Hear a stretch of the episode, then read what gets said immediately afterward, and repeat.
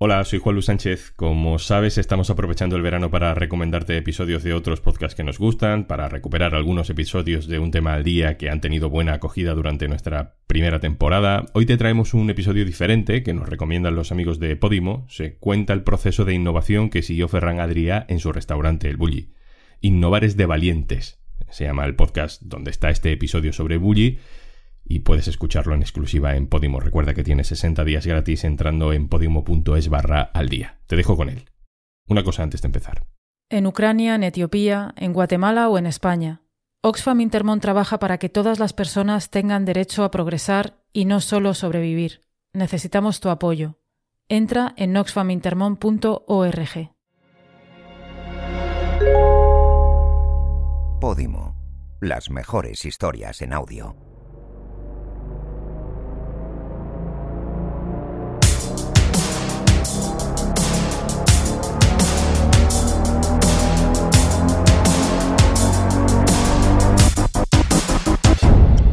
Innovar es de valientes.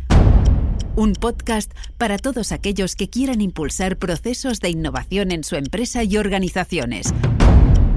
Una conversación entre Ferran Adrià y el profesor Marcel Planellas. Capítulo 1. ¿Es Messi un ejemplo de innovación?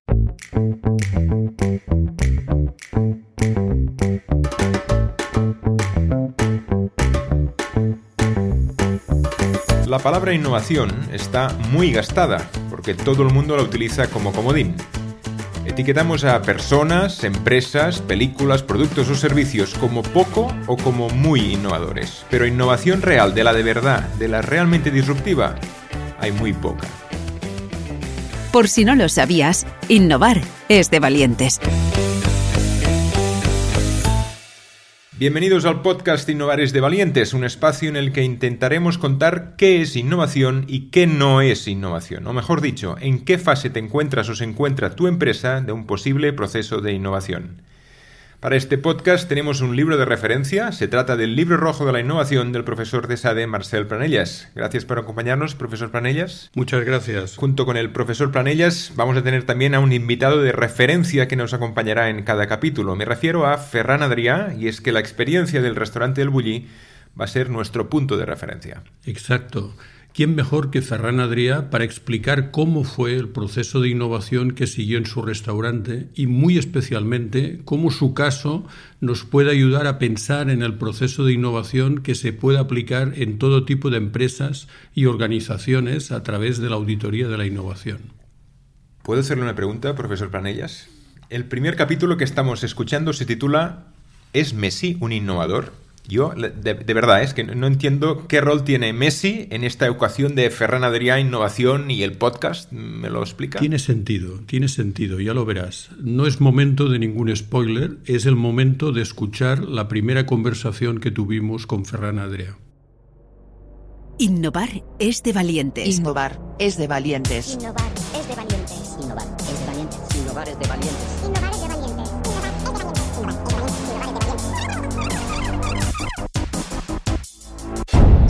Innovar es de valientes. Ferran Adrià, muchas gracias por aceptar nuestra invitación de Por probar favor. este nuevo formato de podcast. Por favor, el, el honor es mío.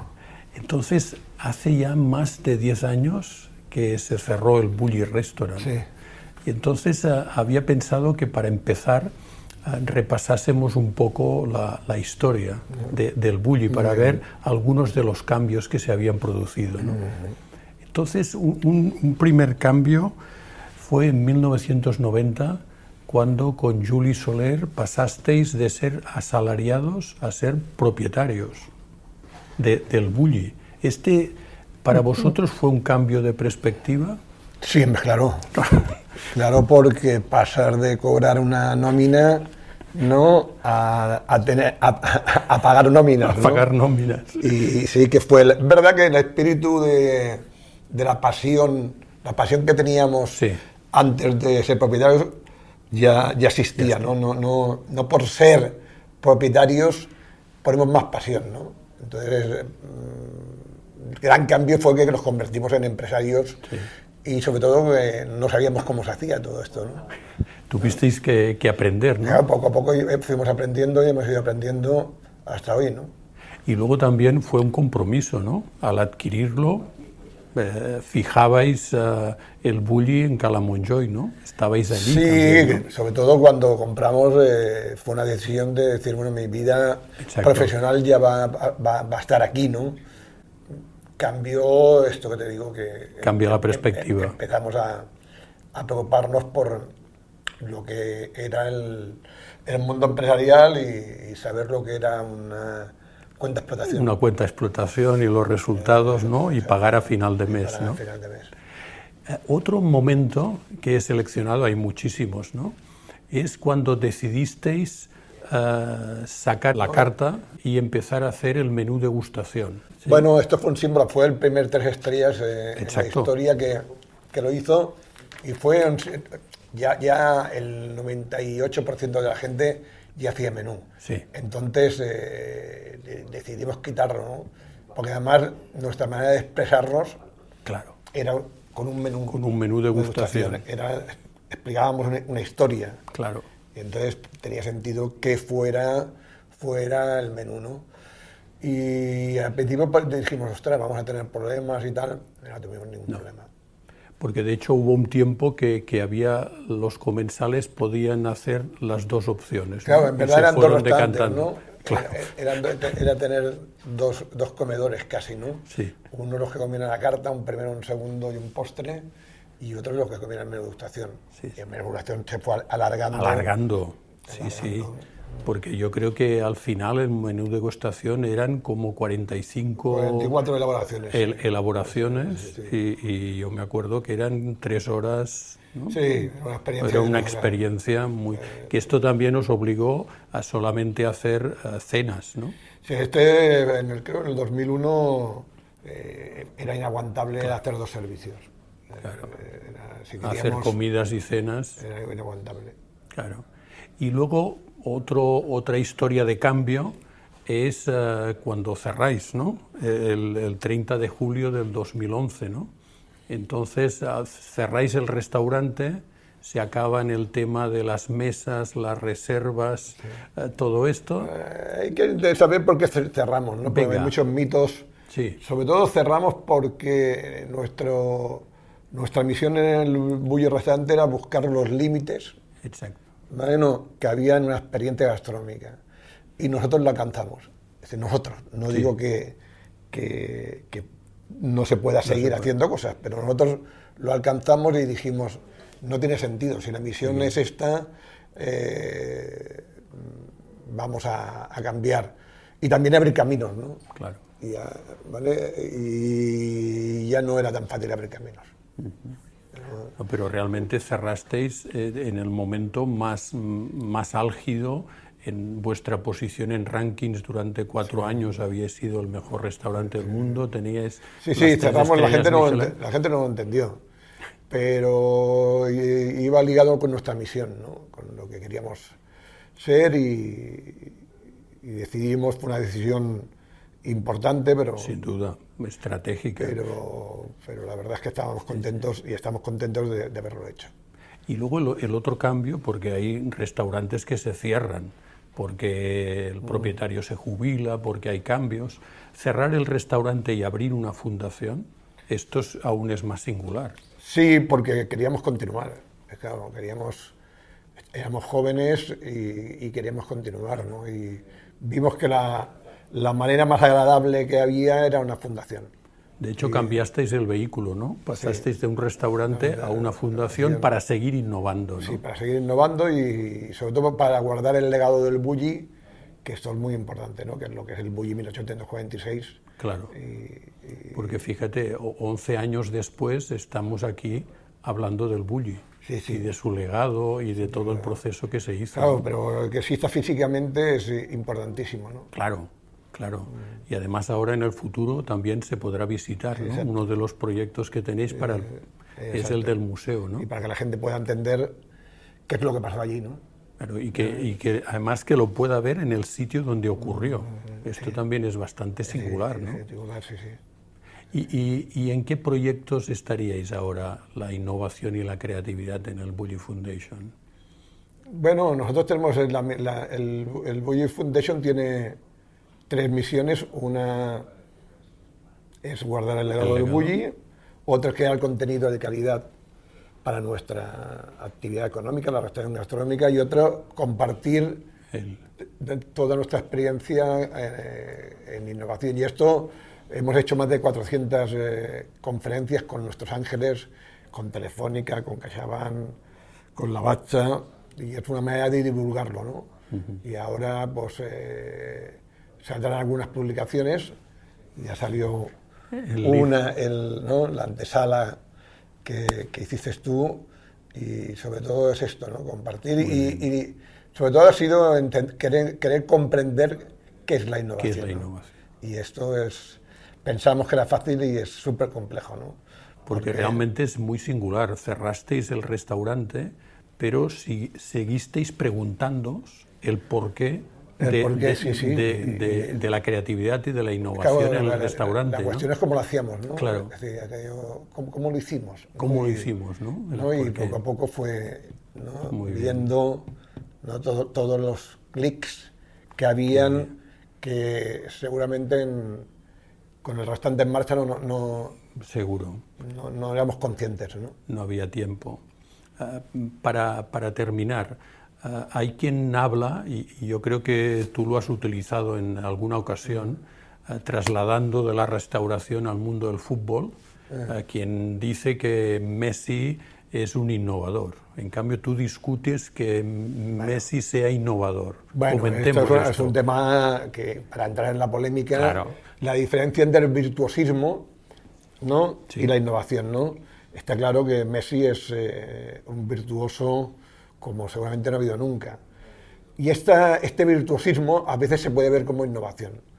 Pero, pero si te preguntas qué ha innovado, Sí. nos costaría... que, que ha cambiado Messi que- que- en las eh, reglas y en la eh, norma eh, y en el mundo del si ha hecho fútbol. regates o tal, entonces eh, tal. Pero es verdad que cuando hay alguien que, que es tan genial y tan Sí. virtuoso, entran en, en este gris, ¿no? De, eh, de- de si es innovador encontrar los límites, ¿no? Exacto. De si es innovador o no es innovador, ¿no?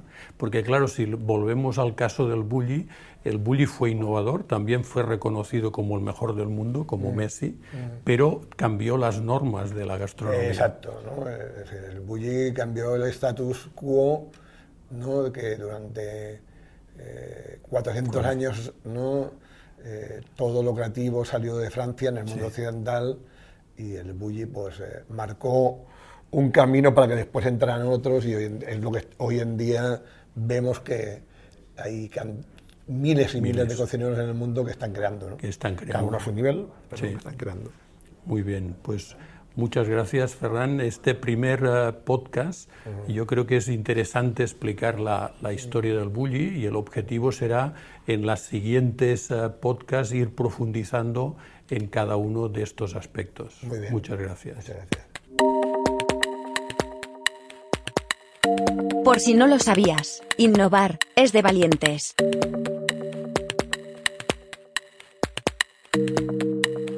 Podimo. Las mejores historias en audio.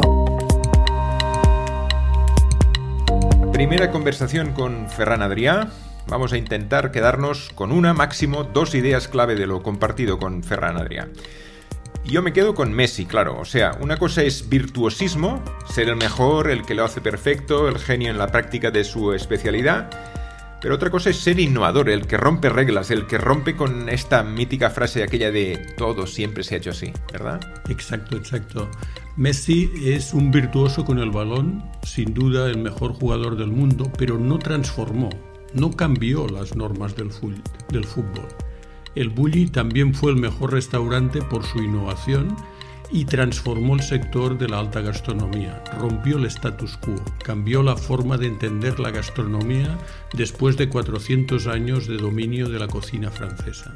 Mi idea es la de Messi. No sé cuál es su idea, la que considera más destacable de este repaso histórico desde, vamos a decirlo así, el nacimiento, máximo esplendor y cierre del restaurante El Bulli.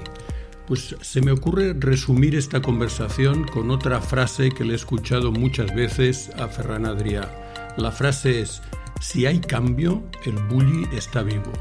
Durante toda su historia, el bully abrazó el cambio, cambió constantemente, se iba adaptando a cada situación, fue mutando, cambiando, transformándose, siempre un paso por delante de otros restaurantes, sorprendiendo con algunas decisiones, con una misión muy clara, tener libertad total para innovar.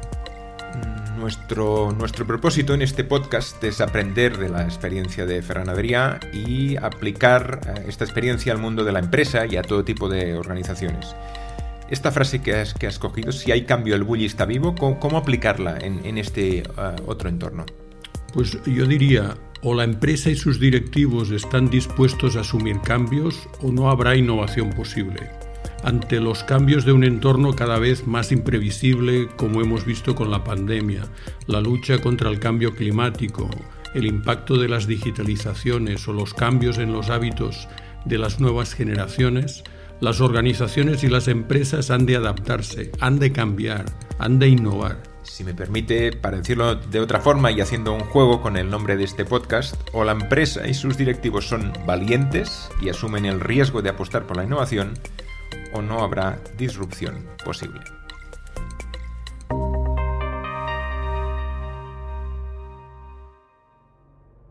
Innovar es de valientes. Innovar es de valientes. Innovar es de valientes. Innovar es de valientes. Innovar es de valientes. Innovar es de valientes. Innovar es de valientes. Innovar es de valientes. Innovar es de valientes. Última sección del podcast. Después de la conversación con Ferran Adrià, después de escoger dos de las conclusiones fundamentales a retener, acabaremos planteando tres preguntas en cada capítulo a modo de auditoría de la innovación para que cada oyente pueda evaluar su propio nivel de innovación. Ferran lo ha contado muy bien durante la conversación. Ha dicho, llegó un momento en el que queríamos saber lo que habíamos hecho. Querían evaluar, contar, registrar toda la innovación realizada y compararla en relación con otras realidades.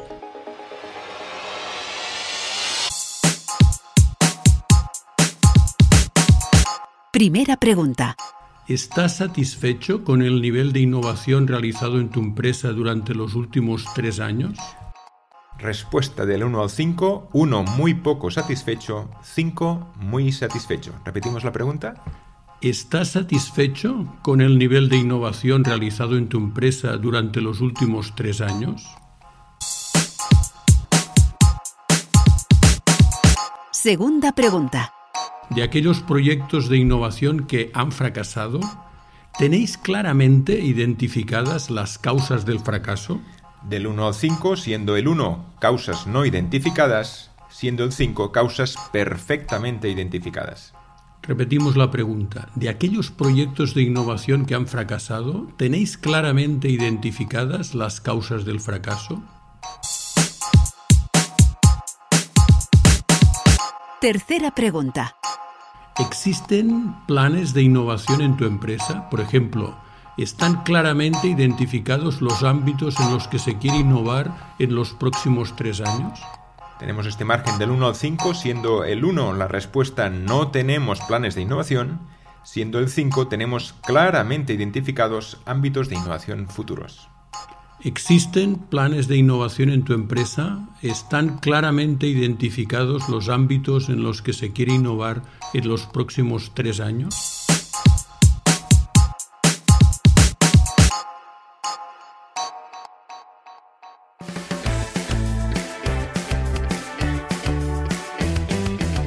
Punto y seguido al primero de los ocho capítulos de esta serie de podcasts, aprendiendo de las conversaciones entre Ferran Adrià y Marcel Planellas, de su experiencia con la idea de poder aplicar su, su sistema de innovación en otras realidades, en otras organizaciones y empresas. Os emplazamos al capítulo siguiente de este podcast que lleva por título Creatividad es no copiar. O dicho de otra forma, se necesita ser muy ordenado para poder ser creativo. La innovación no está reñida con la gestión. Se puede y se debe gestionar la innovación en la empresa. Os lo contamos con Ferran Adrià y Marcel Planellas en el siguiente capítulo. Nos vemos pronto. Hasta la próxima. Innovar es de valientes un podcast para todos aquellos que quieran impulsar procesos de innovación en su empresa y organizaciones. Producción, guion y presentación, Uriol Llop. Ahora que has escuchado el primer episodio de este podcast, te invitamos a descubrir el programa completo. Tienes 60 días gratis solo si te registras en podimo.es barra al día y a disfrutar de todos nuestros podcasts y audiolibros durante todo el verano.